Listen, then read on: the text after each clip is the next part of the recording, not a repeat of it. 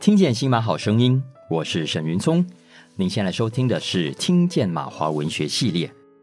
我们接下来要读的是李天宝的作品《�绮罗香》。跟我们一起来导读这本书的是资深马来西亚旅台文化人胡金伦。金伦你好，云聪你好。我们接下来要介绍一本非常我觉得特别的作品。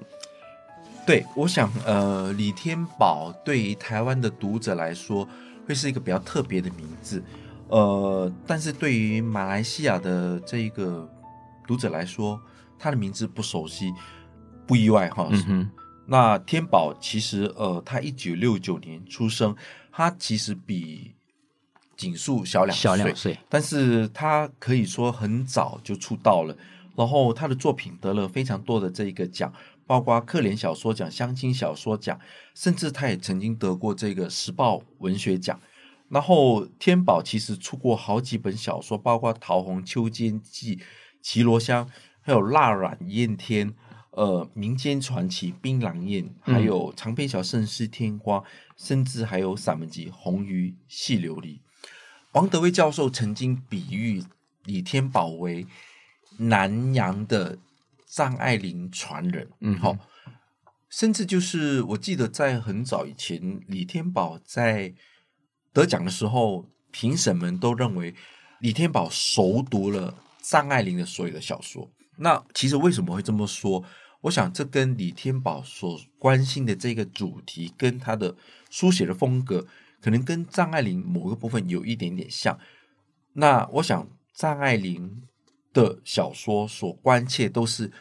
男女的这个生死爱恋哈，嗯，呃，李天宝也是。那李天宝他的小说其实是非常的写的都是跟于这些男女的这个爱恨纠葛有关系。但是呢，我个人认为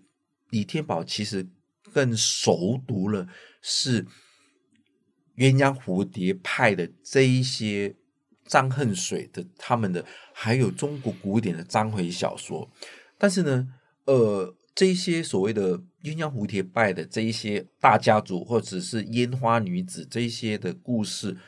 他把他的背景搬到了马来西亚吉隆坡去，尤其是呃李天宝，他我们都知道，从他书写里面，他可以我们可以看得到，他非常的想念在。战后，整个的吉隆坡有一条呃，吉隆坡有一个很有名的这一个监牢哈，就是在那个附近，其实是非常多的这个声色场所，嗯嗯，红灯区了，红灯区很多烟花女子的出没，嗯、然后那个小巷子里面，他尽量去想象，在这一个红灯区里面，这些烟花女子，那其实里面有很多非常的旅馆，这些男女哈是在干什么？那我想很妙的是，李天宝的小说跟我们前面所介绍的这一个，无论是呃龚望辉跟景树跟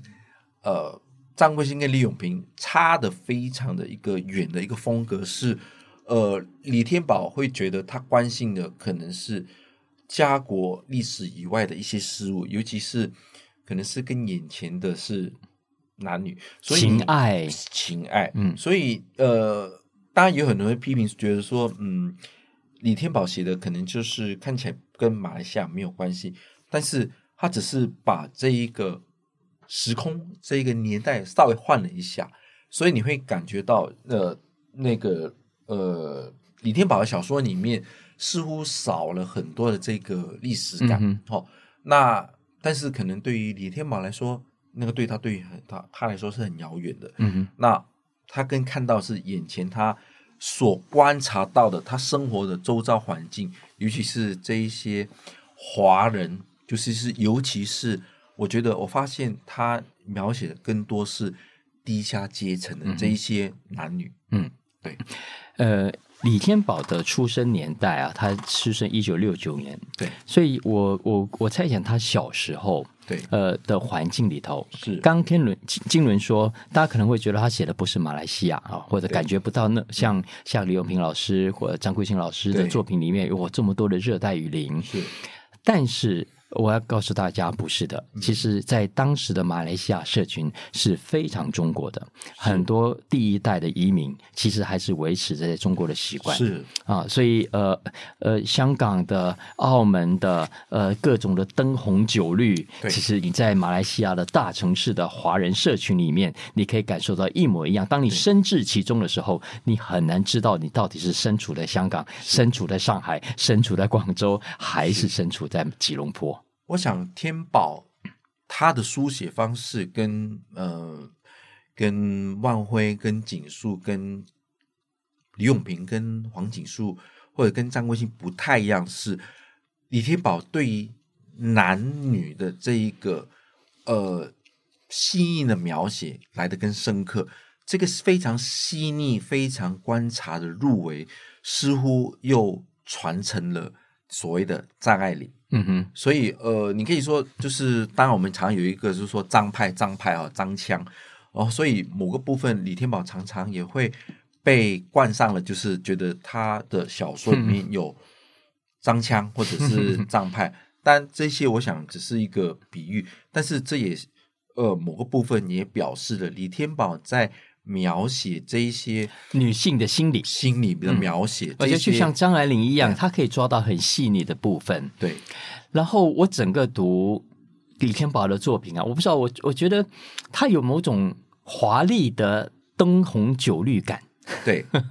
我我我觉得就是这一个华丽的灯红酒绿，似乎在李天宝六九年出生以后的年代，七零年代，可能是他所深深观察到，就是。嗯甚至是他的生活经验里面也有可能，嗯哼，对，嗯，就是他可能所住的地方所观察到的，就是。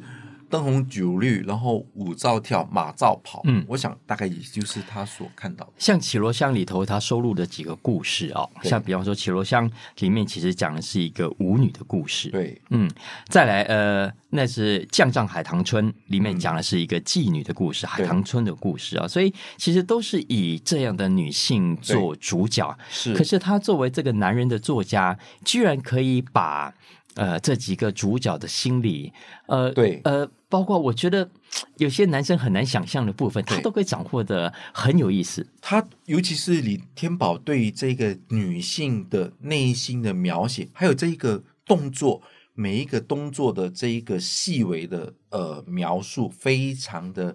呃细腻。尤其是我们可以读他一个很有名的得奖作品《周府人物连环志》，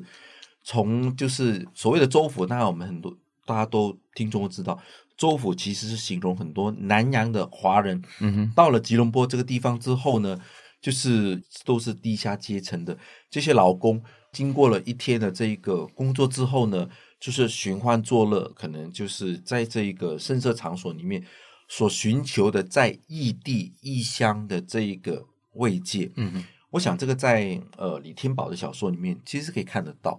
对，我想跟。这些南洋华人到了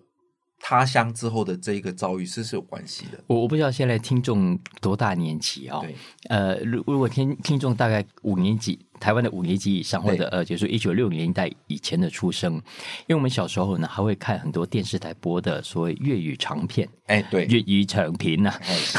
我觉得我在天宝的作品里面 有类似的感觉。如果大家不知道我说的什么叫粤语长片，呃，有一部比较现代的作品、嗯、叫做《胭脂扣》。哎，对对对，然后对，就就梅艳芳、张国荣他们所演出的那个那个那个环境、那个背景，我我常常会在之我在读《绮罗香》的时候，好几度都有类似的画面在我脑海里面。我我反而就觉得说，因为《胭脂扣》里面其实带有对于香港历史浓厚的怀旧感。而天宝反而就是对于马来亚到马来西亚这个阶段的那个历史怀念感，嗯哼，就是呃整个的应该说当时从中国到香港、台湾的这一个，就是传到马来西亚、马来亚当地的文化，就是这个怀旧感。所以我觉得反而就是怀旧这个概念，其实可以更。贴切的去形容李天宝的小说，嗯哼，那个可能那个怀旧是对于历史，或者是对于文化，对于这个音乐，好，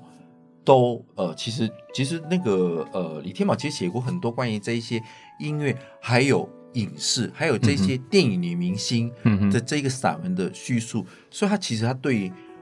某一个阶段就是那个怀旧，其实非常的、哦。完全同意，完全同意啊！非常特别的一部作品，李天宝的《绮罗香》。谢谢金伦，谢谢。